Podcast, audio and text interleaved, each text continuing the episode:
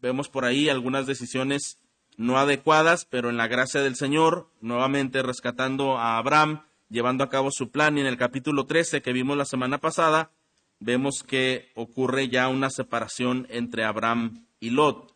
Entonces, eh, llegamos ahora al capítulo 14 y vamos a leerlo. Eh, pueden seguirlo ustedes con su vista. Dice capítulo 14 de Génesis, aconteció en los días de Amrafel, rey de Sinar, de Ariok, rey de Elazar, de Kedarloem, rey de Elam, y de Tidal, rey de Goyim, que estos hicieron eh, guerra eh, a Vera, rey de Sodoma, y a Birsa, rey de Gomorra, y a Sinab, rey de Adma, a Sember, rey de Seboim, y al rey de Bela, es decir, Soar. Estos últimos se reunieron como aliados en el valle de Sidim, es decir, el mar salado. Doce años habían servido a Kedorlaomer, pero en el año 13 se rebelaron. En el año 14, Kedorlaomer y los reyes que estaban con él vinieron y derrotaron a los refaitas en Astarot, Carnaim, a los usitas en Ham, a los emitas en Sab y a los em, héroes en el monte de Seir, hasta el Parán que está junto al desierto. Entonces volvieron a Mispa, es decir, Cades, y conquistaron todo el territorio de los amalecitas y también a los amorreos que habitaban en Hasesón Tamar. Entonces el rey de Sodoma con el rey de Gomorra y el rey de Adma y el rey de Seboim y el rey de Bela, es decir, Soar, salieron y les presentaron batalla en el valle de Sidim, es decir, eh, Kederloam, rey de Elam, Atidal, rey de Goyim, Amrafael, rey de Sinar y Ariok, rey de Lazar, cuatro reyes contra cinco. El valle de Sidim estaba lleno de pozos de asfalto, y el rey de Sodoma y Gomorra al huir cayeron ahí, y los demás huyeron a los montes. Entonces tomaron todos los bienes de Sodoma y Gomorra con todas sus provisiones y se fueron. Se llevaron también a Lot, sobrino de Abraham, con todas sus posesiones, pues él habitaba en Sodoma, y se fueron. Uno de los que escaparon vino y se lo hizo saber a Abraham, el hebreo, que habitaba en Sinar de Mamre, el amorreo, hermano de Escol y hermano de Aner, y estos eran aliados de Abraham. Al oír Abraham que su sobrino había sido llevado cautivo, movilizó a los hombres adiestrados nacidos en su casa, en total y salió 318 en total y salió en su persecución hasta Dan. Fue por la noche, él con sus siervos organizó sus fuerzas contra ellos y los derrotó y los persiguió hasta Joba, que está al norte de Damasco, y recobró todos sus bienes, también a su sobrino Lot con sus posesiones, y también a las mujeres y a la demás gente. A su regreso, después de derrotar a Kedorlaomer y a los reyes que estaban con él, salió a su encuentro el rey de Sodoma en el valle de Sabe, es decir, el valle del rey. Y Melquisedec, rey de Salem, sacó pan y vino, él era sacerdote del Dios Altísimo, él lo bendijo diciendo, Bendito sea Abraham, el Dios Altísimo, creador del cielo y de la tierra. Y bendito sea el Dios Altísimo que entregó a tus enemigos en tu mano. Y Abraham le dio el diezmo de todo, el rey de Sodoma dijo a Abraham, dame las personas y toma para ti los bienes. Y Abraham dijo al rey de Sodoma, he jurado al Señor, Dios altísimo, creador del cielo y de la tierra, que no tomaré ni un hilo, ni una correa de zapato, ni ninguna cosa suya para que no diga, yo enriquecí a Abraham. Nada tomaré excepto lo que los jóvenes han comido y la parte de los hombres que fueron conmigo. Aner, Escol y Mamre. Ellos tomarán su parte. Bueno, de inicio sé que eh, tantos nombres parece como un trabalenguas, ¿verdad? Los nombres de estos reyes y de estos personajes que vemos aquí. Pero vamos a ver esta mañana eh, eh, como título de este mensaje una bendición perfecta, bendición perfecta. Y lo he titulado así porque si vamos a ver el desarrollo, de acuerdo a lo que aquí se nos presenta, de una guerra en la que Abraham sale victorioso con las personas que iban con él, es bendecido y son dos reyes que quieren bendecirlo, son dos reyes que pronuncian bendición para él, pero una bendición de esas es una bendición perfecta. Pero primeramente, ¿qué ocurre en estos primeros versículos que acabamos de leer, en los versículos 1 eh, y 2? Bueno, nos dice que en el tiempo del rey de Sinar, Amrafel, ocurre algo inesperado. Y así es como he titulado este primer punto. Hay un suceso inesperado. Un suceso inesperado, hermanos, es el que ocurre después de un tiempo de estabilidad. Si bien recordamos, si bien nos situamos, eh, Abraham y Lot se acaban de separar, cada uno tiene su propio camino, sus propios bienes, sus propios asuntos, Y hasta ahora, después de lo que hemos visto, pareciera ser que ya es un tiempo de, de paz, de bonanza, quizá de prosperidad. Esto es lo que entendemos cuando hay estabilidad y hay orden. Pero un suceso inesperado es cuando da lugar al caos. Cuando de pronto de lo que se pudiera pensar que las cosas están yendo bien, no solo ocurre algo inesperado, sino también indeseado. Y esto no solo ocurrió en el tiempo de Abraham, creo que nosotros podemos percibir, podemos entender correctamente que este tipo de sucesos pueden venir a nuestra vida de manera repentina.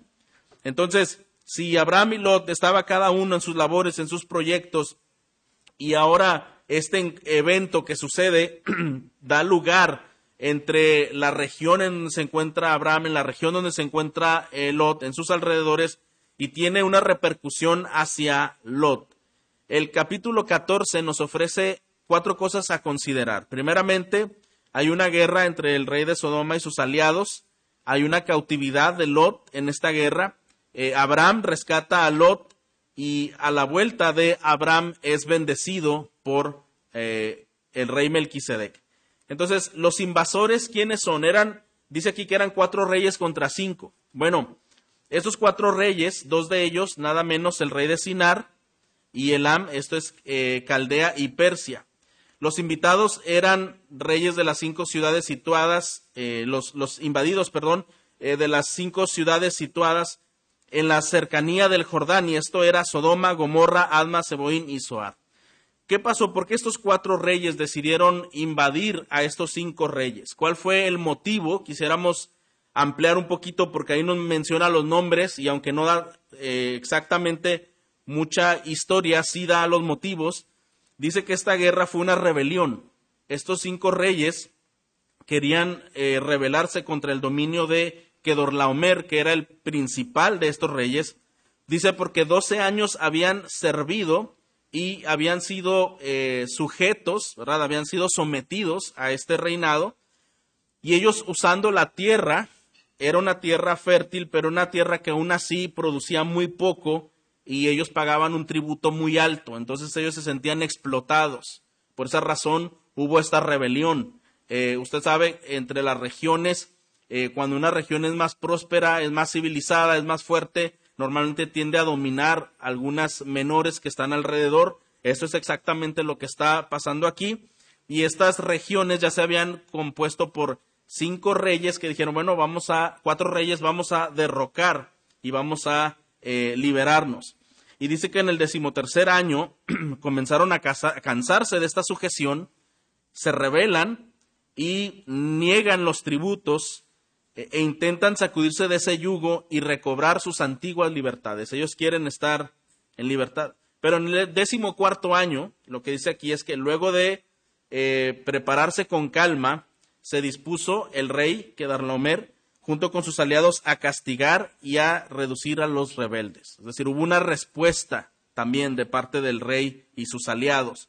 El proceso final de esta guerra es que los cuatro reyes devastaron las regiones vecinas y se enriquecieron con los despojos. Finalmente ellos despojaron, las fuerzas del rey de Sodoma y sus aliados fueron derrotadas, eran reyes importantes, las ciudades fueron saqueadas y entre ellas allí iba Lot. Ustedes recuerdan que Lot se había ido hacia Sodoma, se había extendido hasta Sodoma.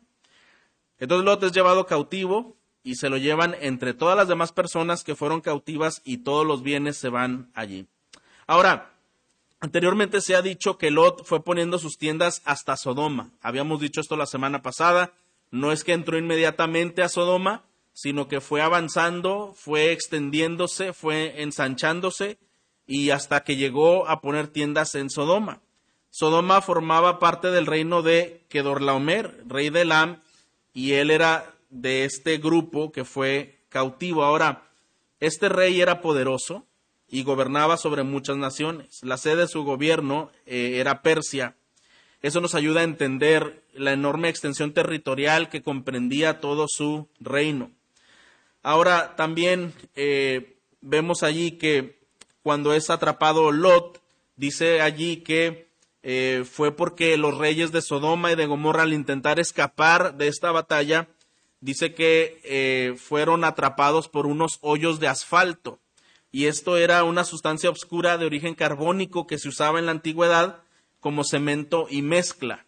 Entonces era una región un tanto deshabitada y esos, pues esos hoyos no podían verse menos en la, eh, en la falta de luz por la noche. Entonces se entiende que ellos intentaban escapar y cayeron ahí eh, muchos de ellos de, de la gente de estos reyes y allí estaba Lot también. La derrota de aquellos reyes fue muy vergonzosa y humillante. Entonces este es un acto inesperado. De pronto, al estar viendo nosotros la historia de Abraham, pues nos centramos solamente en esto, pero recuerde que cada persona vive en un contexto, vive en un contexto social, eh, vive en un contexto regional, y eso es lo que está sucediendo. Había personas luchando, peleando por derechos y también por querer extensión territorial. Es lo que sucede básicamente y Lot es atrapado en medio de esto. ¿Qué podemos decir de esta situación inesperada, de este suceso inesperado que, acaba de ocurrir? Quizá pudiéramos pensar, bueno, eh, Lot tomó una mala decisión y son parte de las consecuencias de esa mala decisión. ¿No creería esto? Yo creo que, a simple vista es algo de lo que pudiéramos pensar Pudiéramos pensar también que la ambición siempre ha sido un motivo de problema, de conflicto y de guerra, al fin de cuentas, lo fue antes y lo sigue siendo ahora entre las naciones. Pero vemos también que eh, Dios tiene una respuesta ante cada suceso. Y esto es lo que vamos a ver a continuación.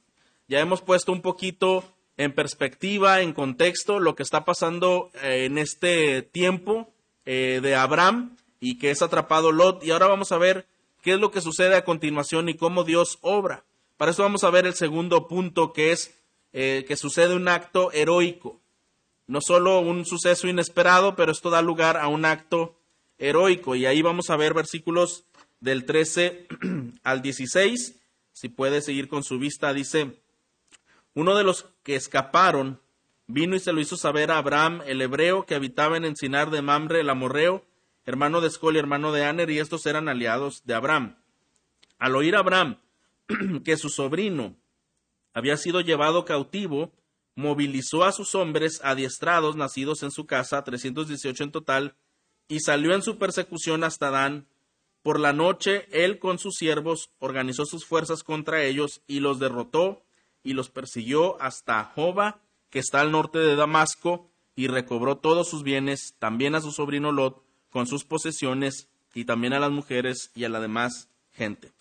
Bueno, lo que vemos aquí es un relato de la única acción militar en la que se encuentra Abraham participando y no se vio que Abraham participe en esta batalla impulsado por la avaricia o la ambición. Quizá este concepto habíamos tenido de Abraham en el capítulo 12, pero ahora en el capítulo 14 él entra a una guerra, él motiva una batalla, pero no lo está haciendo por el motivo que los demás tienen, que es obtener riqueza y oprimir y finalmente dominar, él realmente está eh, promoviendo una batalla por un aspecto más sublime. ¿Y qué es lo que a él le motiva? Bueno, dice aquí que vino una persona de las que quedaron y le avisaron a, Abraham que habían eh, atrapado a su sobrino. Y se lo habían llevado, básicamente. Entonces, lo que motivó a Abraham es puramente un afecto familiar. ¿Estamos de acuerdo?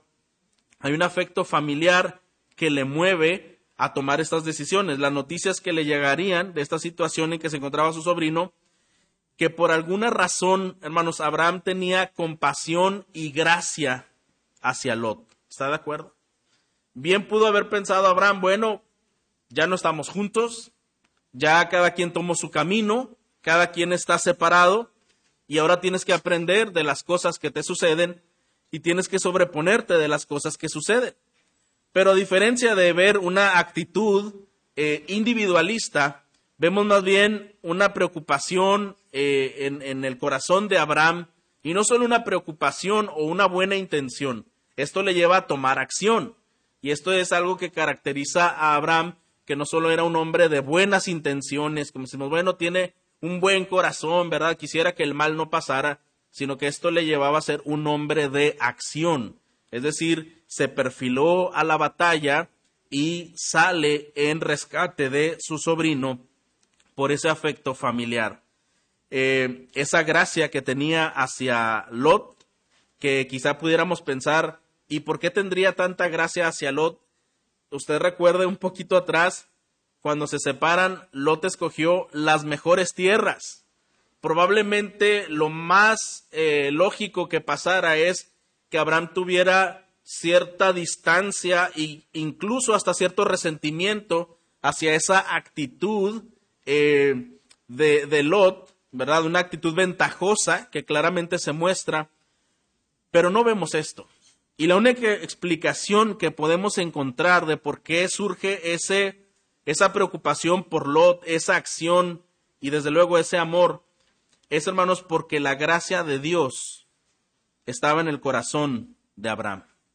El Señor puso gracia en los ojos de Abraham para con Lot. No hay ninguna explicación humana por la cual él pudiera más allá eh, esforzarse por rescatar a su sobrino o no era un sobrino preferido en el sentido de que fuera un sobrino muy bien portado, de acuerdo a lo que vemos. Pero otra vez, hermanos, es la gracia de Dios.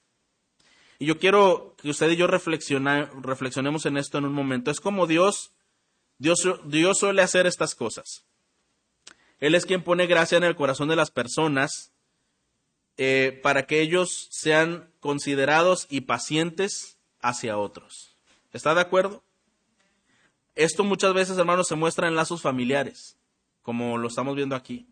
Por alguna razón, hay familiares ah, maduros que tienen mucha consideración y paciencia hacia otros, que quizá están todavía en un proceso eh, más pues carnal o diferente.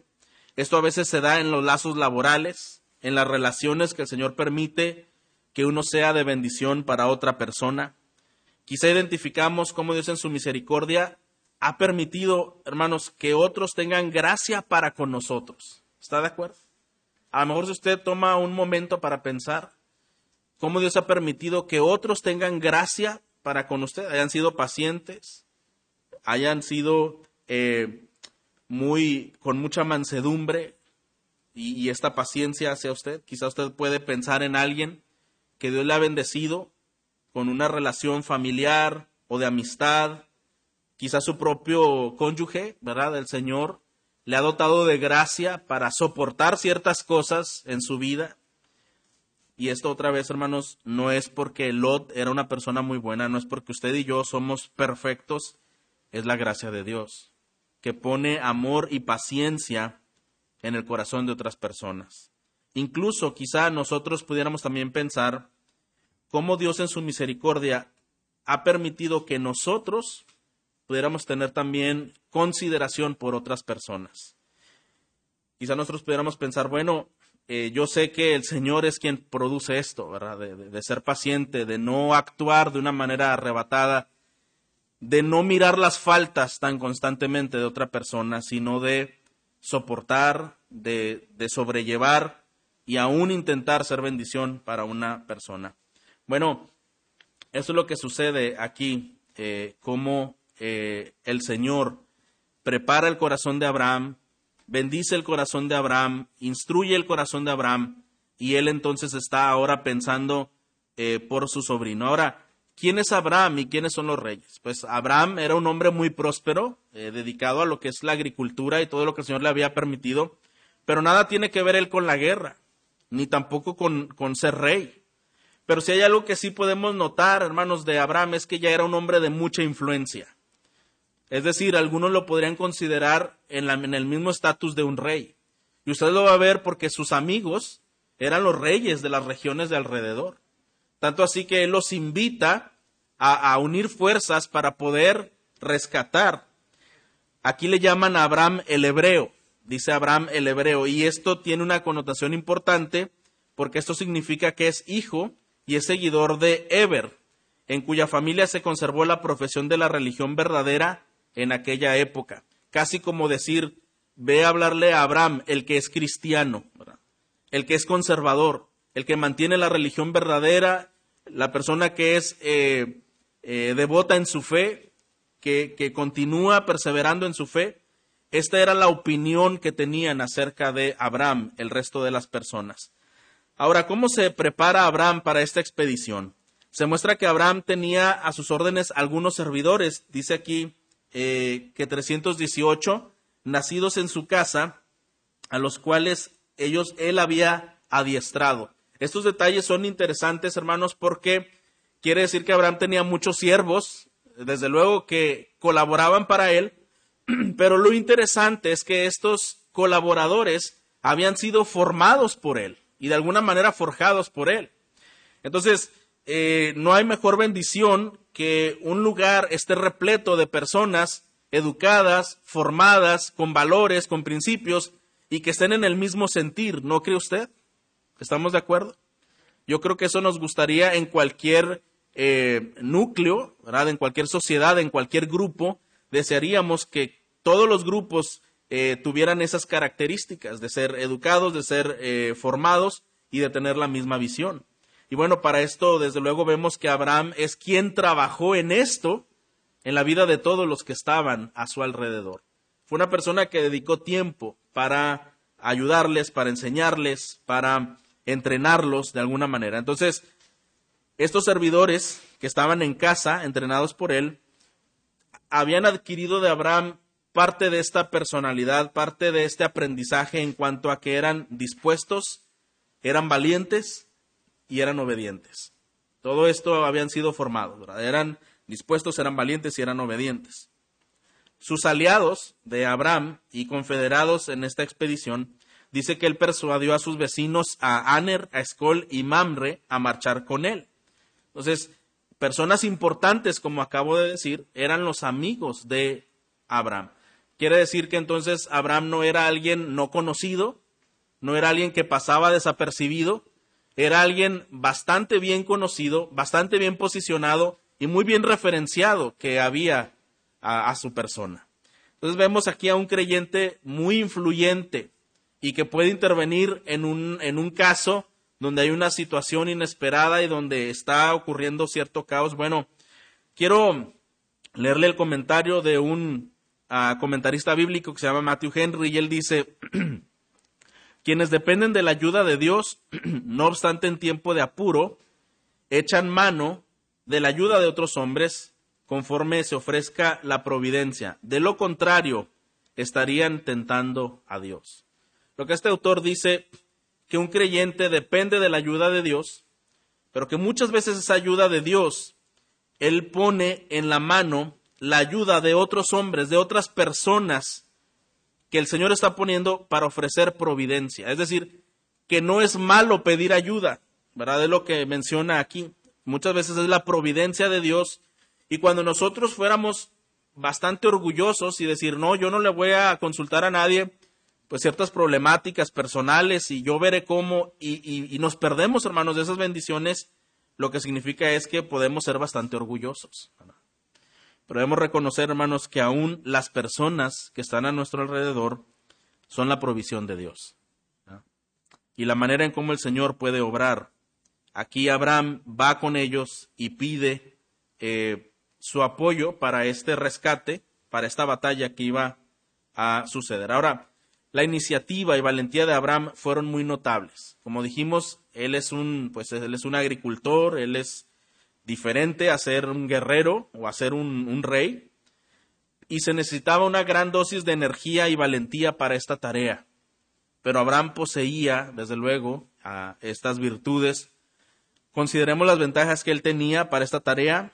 Bueno, él es de una sola familia de pastores y agricultores que iba a ser él contra el ejército de cuatro reyes que además estaban envalentonados porque venían de haber ganado una victoria. Se habían atrapado a los cinco reyes y habían tomado todos sus bienes. Usted sabe que esto pues genera orgullo, genera eh, desde luego arrogancia en el corazón de estas personas y venían envalentonados pensando que se habían podido eh, librarse de ese yugo y habían sometido a otros reyes, nada los iba a detener. Y ahora vemos por el contraste a Abraham, eh, de familia de pastores, de familia de agricultores, sin mucha preparación al respecto, y cómo iba a hacer frente con 318 hombres contra todo el ejército de estos cuatro reyes. Bueno, uh, hay una, una mención que un autor dice, y él dice, el creyente fiel es un creyente valiente y aguantador de batallas. Un creyente fiel es una especie de héroe. Si algo aquí reconocemos, otra vez, es que Abraham no está siendo incitado a esa batalla por una situación personal o por una situación de ganancia. Él está siendo motivado por el amor que Dios puso en su corazón, por el aprecio, por la gracia que tenía hacia su sobrino Lot, y todo ello él entonces comienza un acto de heroísmo juntamente con las personas que lo acompañan. Y un autor más dice que un héroe solamente deja ver sus heridas para mostrar sus cicatrices como una muestra de una gracia que le sostuvo y lo sacó a flote, lo ayudó a perseverar y solo quedan marcas de heridas que fueron sanadas después de las batallas en donde se sale victorioso. Esto, hermanos, es en contraste con el heroísmo que el mundo asigna a las víctimas. Y es que el mundo dice, entre tú eres más víctima, más héroe eres, más reconocido. Y esto tristemente se ve en todos los ámbitos sociales, dando lugar a la autoconmiseración, la cual está muy lejos del verdadero heroísmo. Pero en el caso de Abraham, es una persona que había pasado por algunas dificultades severas y había tenido marcas en su vida personal, había marcas que le habían llevado en ese, si se puede decir, fracaso, pero el Señor lo renueva, el Señor lo restaura, el Señor le prepara para tener más criterio, más sabiduría, y ahora con ese heroísmo y esa dependencia en Dios principalmente, es que Él se perfila esta batalla. Pudiéramos decir, hermanos, que un cristiano es un héroe. Y tenemos por maestro al más excelente ejemplo de héroe que es nuestro Señor Jesucristo. ¿Está de acuerdo? Nuestro Señor Jesucristo, quien mostró sus heridas, a los discípulos para dar testimonio de su gloriosa resurrección. Es que, hermanos, nuevamente, un héroe no es el que gana todas las batallas, es aquel que sus heridas han servido para ganar sus batallas y las batallas de otros. El Señor Jesucristo, a través de sus heridas, nos ha permitido ganar la más grande de las batallas, que es derrotar el infierno y la muerte para vida eterna. ¿Está de acuerdo? Aquí Abraham después de sus experiencias y después de esta preparación y de esta formación que Dios le ha dado, llega finalmente, eh, a él se le reconoce como una sagacidad en la operación de la tarea, porque vemos que él eh, junta a estas personas y prefiere ir de noche. Esto lo hace para sorprender a los enemigos. Desde luego esto es eh, estrategia, ¿verdad? Como una estrategia militar. Y aunque él no era un militar, vemos que era una persona con ciertas capacidades para poder operar. Y hermano, piense usted cuando se combina una dosis de alta piedad con una dosis de alta sagacidad, es lo mejor que le puede ocurrir a un grupo o a una nación. ¿Está de acuerdo? Eh, eh, entre los líderes, cuando un líder tiene una piedad alta combinada con una sagacidad alta, bueno, esta es una combinación extraordinaria, fabulosa y de mucha bendición. ¿Qué sucede? Sucede que Abraham va y va de noche, eh, siendo un estratega muy bueno, siendo una persona de mucha influencia y desde luego su confianza, su dependencia en Dios y la bendición de Dios con él. Y ocurre que Abraham derrotó a sus enemigos. Él derrota a sus enemigos y él rescata a su sobrino y rescata a los amigos de su sobrino. Dice que llevó todos los bienes, los rescató, todo lo que habían saqueado, lo, lo vuelve él a recuperar. Rescata a su sobrino, dice, y a las mujeres, mujeres que estaban cautivas también. Todo, absolutamente todo lo recuperó Abraham y el grupo que lo acompañó para esta tarea. Y esto nos, nos muestra, hermanos, cómo el patriarca no guarda resentimientos contra Lot. A pesar de que él eligió para sí las mejores tierras, observamos en, en Abraham aquí un carácter perdonador y nada rencoroso. Eh, recordamos también lo que la Biblia nos dice que debemos ser lentos para hablar, lentos para irarnos, ¿verdad?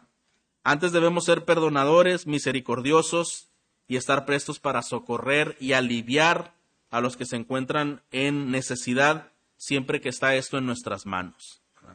Son lecciones, hermanos, que podemos nosotros aprender de lo que se esperaría de un creyente maduro de un creyente que ha pasado por sucesos inesperados y que quizá pueda mostrar las cicatrices de, de sus vivencias para la gloria de Dios y esas cicatrices no convertirlo en una víctima, sino realmente en un héroe, a, manera de aprender del maestro, del verdadero héroe que es Jesucristo, y de realmente en lugar de guardar resentimientos, estar prestos para cuando la ayuda se necesite.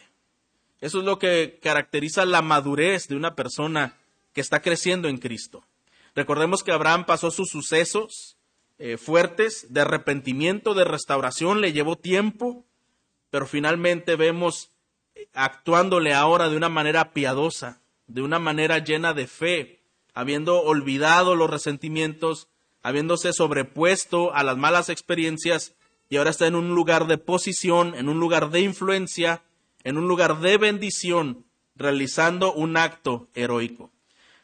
Porque, hermanos, al principio, eh, cuando este suceso inesperado ocurre cuando son atacados por los reyes, eh, atacados los reyes de Sodoma y Gomorra y los otros, aunque fue inesperado para ellos y fue inesperado para Abraham, los sucesos nunca son inesperados para Dios. ¿Estamos de acuerdo? Dios en su sabiduría y en su soberanía, en su omnipresencia y en su omnisciencia, Él conoce, hermanos, todas las cosas. Él sabe a plenitud las cosas que suceden y que van a suceder. Estos sucesos ocurren también en la vida cristiana y son permitidos por Dios y son dirigidos por Dios también para nuestro bien. ¿Qué, qué ocurre después? Si estos sucesos, hermanos, ocurren y algunos que seguirán ocurriendo en nuestra vida, lo que debemos tomar como ejemplo de este relato que estamos analizando es que así como Abraham estaba preparado, desde luego él sin saber que esto iba a ocurrir, pero decimos que tenía una preparación, y ahorita vamos a ver a qué tipo de preparación, quizá nosotros debemos meditar ¿Qué pasaría si en este momento ocurre un suceso inesperado que viene a trastocar, que viene a hacer tambalear o a derribar muchas de nuestras comodidades o de simplemente de nuestra estabilidad? ¿Cómo actuaríamos? ¿Por qué decimos que Abraham estaba preparado? No estaba preparado para hacer batalla como militar, porque esa no era su función. No estaba preparado en esos sentidos eh, de, de tener armas o algo así. Estaba preparado, hermano, en cuanto a su corazón. Y, eso es cierto, hermano. Un hombre puede ser muy precavido para muchas cosas, pero la precaución mayor es una preparación espiritual. ¿De qué serviría que como personas dijéramos, bueno, yo tengo un sótano, ¿verdad?, en mi casa y tengo todos los, este, todo lo necesario por si se viene una hambruna y, y tengo todos los seguros y tengo todo esto. Eso está bien, no quiere decir que eso está mal. Pero si nuestro corazón no está preparado para sufrir ciertas cosas, para enfrentar ciertas cosas, de nada nos puede servir todas esas provisiones. Porque finalmente, hermano, vemos en Abraham que él estaba preparado en su comunión continua con Dios. ¿Recuerda usted que él tenía un altar donde adoraba al Señor? Entonces su preparación tenía que ver con que continuamente él adoraba al Señor. Estaba preparado por la formación de carácter que él y sus siervos tenían, se estaban eh, alimentando o nutriendo en lo interno y estaba preparado en cuanto a que mantenía excelentes relaciones con los reyes vecinos. Y pareciera algo eh, común escuchar cuando decimos, mira, es bueno tener buenas relaciones con los demás, porque el día de mañana nos podemos necesitar unos a otros. A veces esto el mismo mundo lo proclama, ¿no es así, hermanos? Son buenas tener buenas relaciones y más allá no solo por lo que pudiéramos apoyarnos, sino porque como cristianos debemos tener buenas relaciones con nuestros semejantes. Y Abraham estaba preparado con un carácter amoroso, pero también valiente. ¿Qué ocurre entonces cuando Abraham recupera todo este saqueo que habían hecho? ¿Qué, ocurre cuando Abraham rescata a Lot y a las personas que habían sido eh, presas con él? Bueno, vamos a ver ahora los últimos versículos del 17 al 20 para pasar al tercer eh, punto. Y dice, a su regreso, después de derrotar a Kedorlaomer y a los reyes que estaban con él, salió a su encuentro el rey de Sodoma en el valle de Sabe, es decir, el valle del rey. Y Melquisedec, rey de Salem, sacó pan y vino. Él era sacerdote del Dios Altísimo, él lo bendijo diciendo, Bendito sea Abraham, el Dios Altísimo, creador del cielo y de la tierra y bendito sea el Dios altísimo que entregó a tus enemigos en tu mano. Y Abraham le dio el diezmo de todo, y el rey de Sodoma dijo a Abraham, dame a las personas y toma para ti los bienes. Y Abraham dijo al rey de Sodoma, he jurado al Señor, Dios altísimo, creador del cielo y de la tierra, que no tomaré ni un hilo, ni una correa de zapato, ni ninguna cosa suya, para que no diga yo enriquecí a Abraham.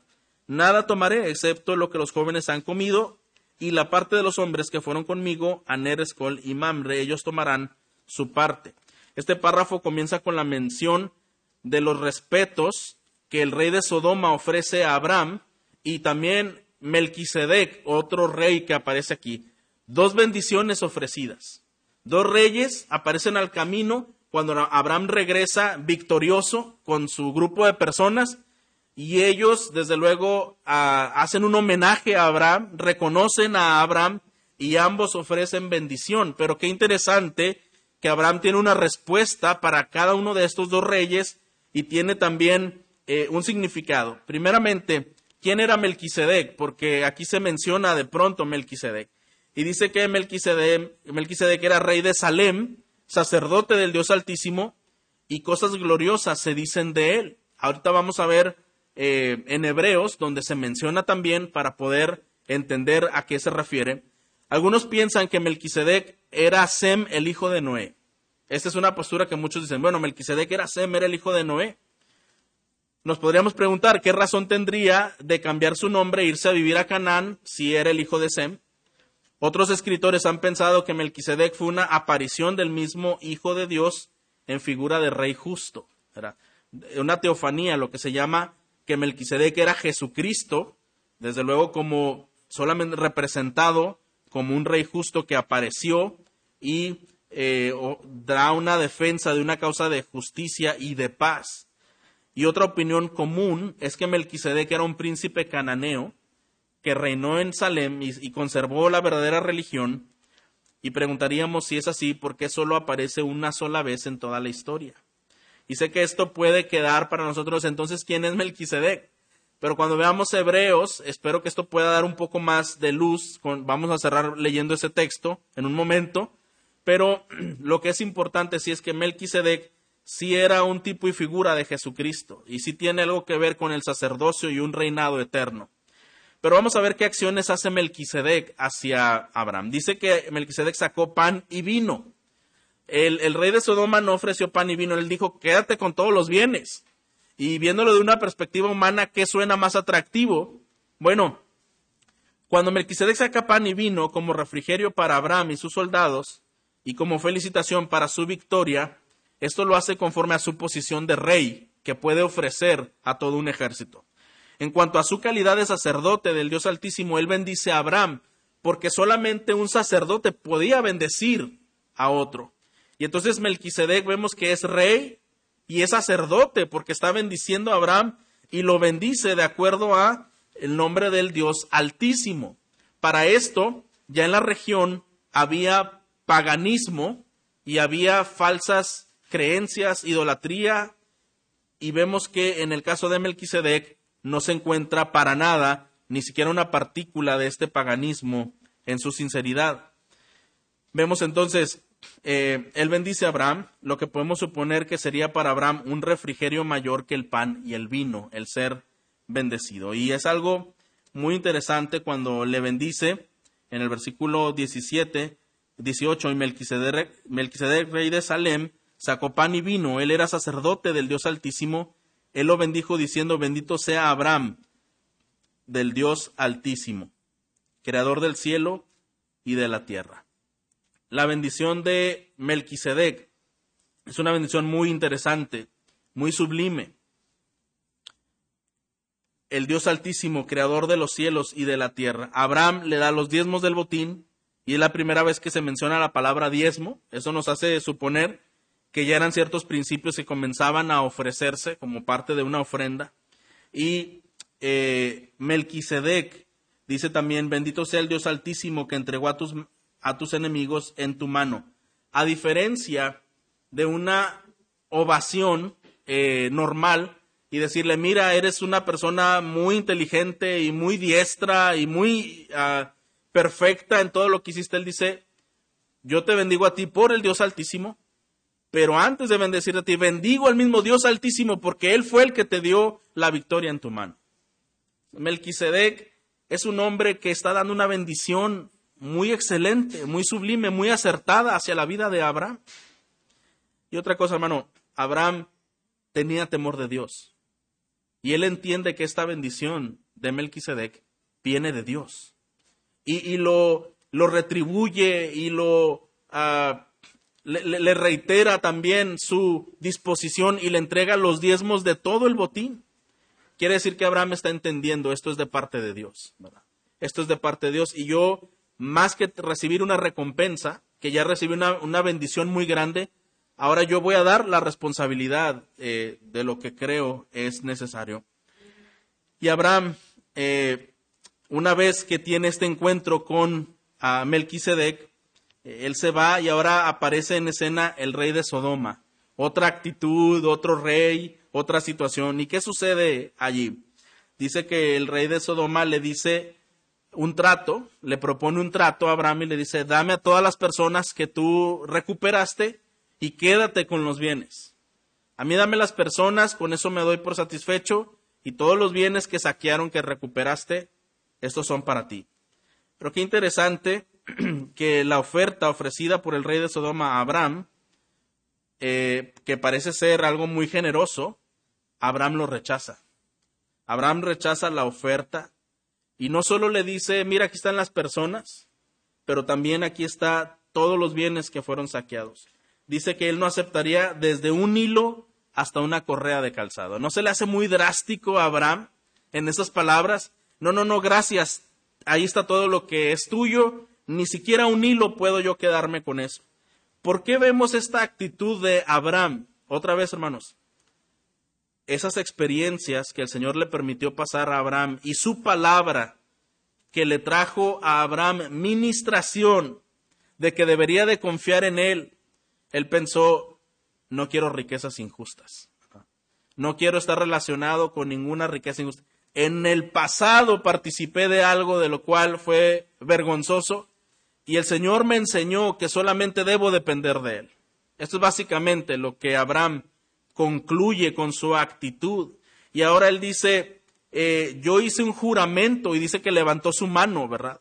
Yo hice un juramento delante de Dios alzando mi mano. El alzar la mano era un juramento religioso. y apoya su rechazo en una buena razón. Dice, para que no digas, yo enriquecí a Abraham.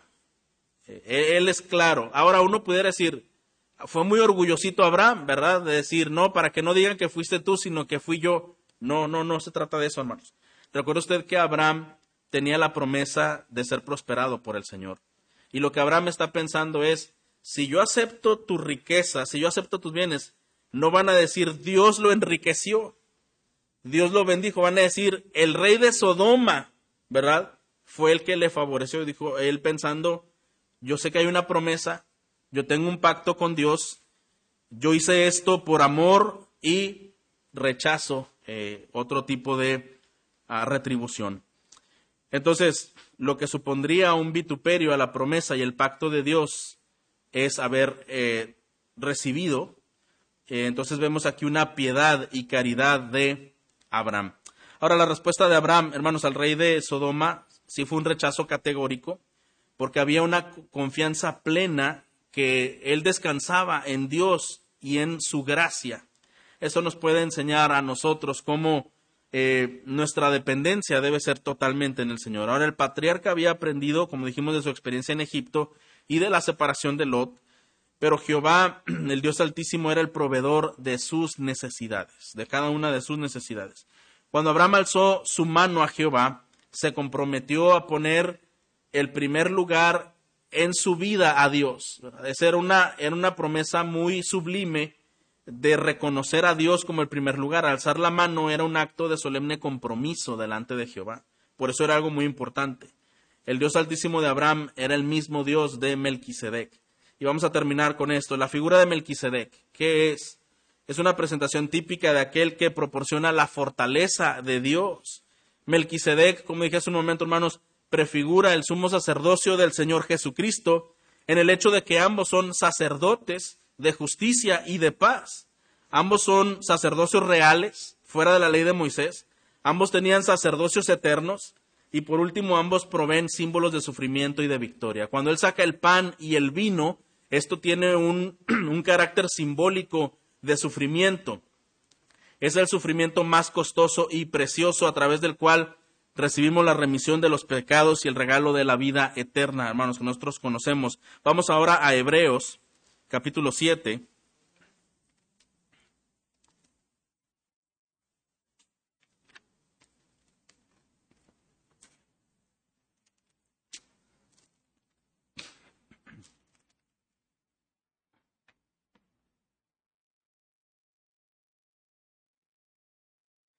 Versículo 1 y después versículo 3 dice, porque este Melquisedec, rey de Salem, sacerdote del Dios Altísimo, que se encontró con Abraham cuando éste regresaba de la matanza de los reyes, y lo bendijo.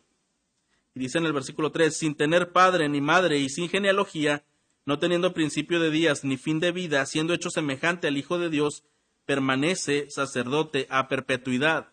Y ahora versículos 25 al 27 de este mismo capítulo 7 versículo 25, por lo cual Él también es poderoso, hablando de Jesucristo, para salvar para siempre a los que por medio de Él se acercan a Dios, puesto que vive perpetuamente para interceder por ellos, porque convenía que tuviéramos tal sumo sacerdote, santo, inocente, inmaculado, apartado de los pecadores y exaltado más allá de los cielos, que no necesita como aquellos sumos sacerdotes ofrecer sacrificios diariamente, primero por sus propios pecados y después por los pecados del pueblo, porque esto Jesús lo hizo una vez para siempre cuando él mismo se ofreció.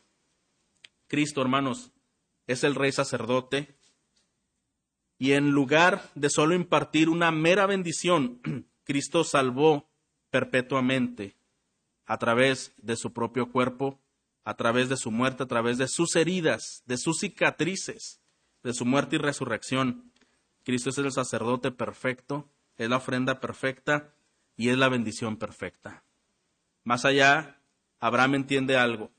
Más allá de cualquier elogio humano, más allá de cualquier logro personal o mundano, la bendición perfecta, la bendición real, la bendición verdadera es la que viene de Dios.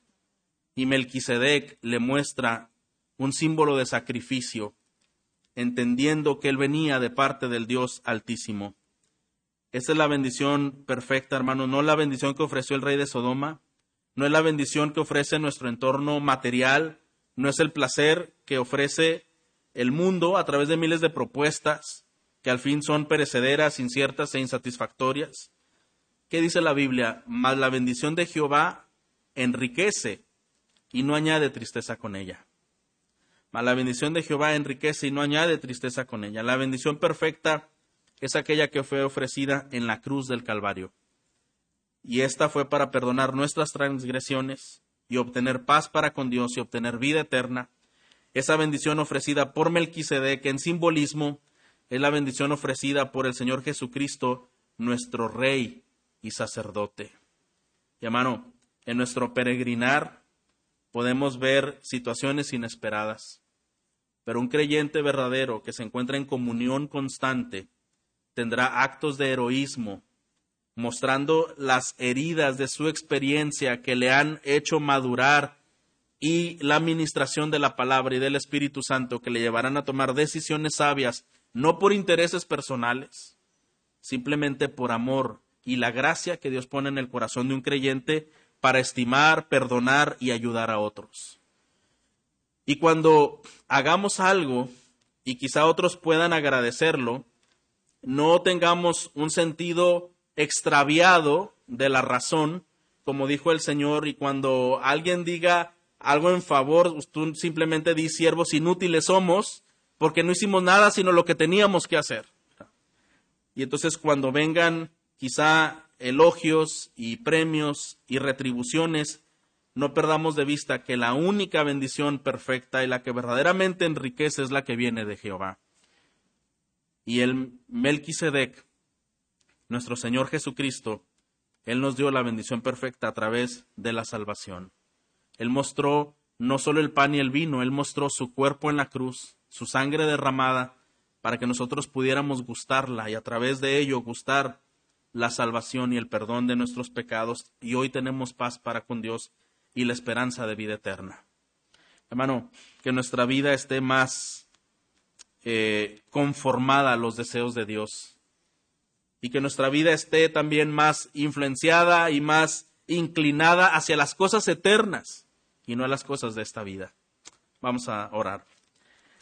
Te damos muchas gracias, Señor, por tu palabra, por permitirnos ver cómo otros eh, hombres de fe fueron llevados en lugares especiales y tuvieron enfrentamientos difíciles y tuvieron experiencias también con mucho aprendizaje.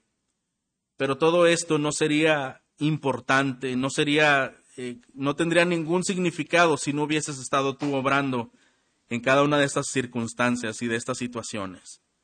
Vemos tu gloria, Señor, vemos tu grandeza, vemos tu poderío reinando desde el cielo a la tierra, utilizando instrumentos imperfectos, dotándolos de gracia y permitiéndoles victoria en su mano que viene solamente por tu poder. Y esto, Señor, nos a nosotros también nos hace meditar y creer y entender que ese Dios de Abraham y de Melquisedec es nuestro Dios y que tú sigues obrando con la misma fuerza y con los mismos deseos que obraste en la antigüedad y que la vida sigue teniendo sucesos inesperados y que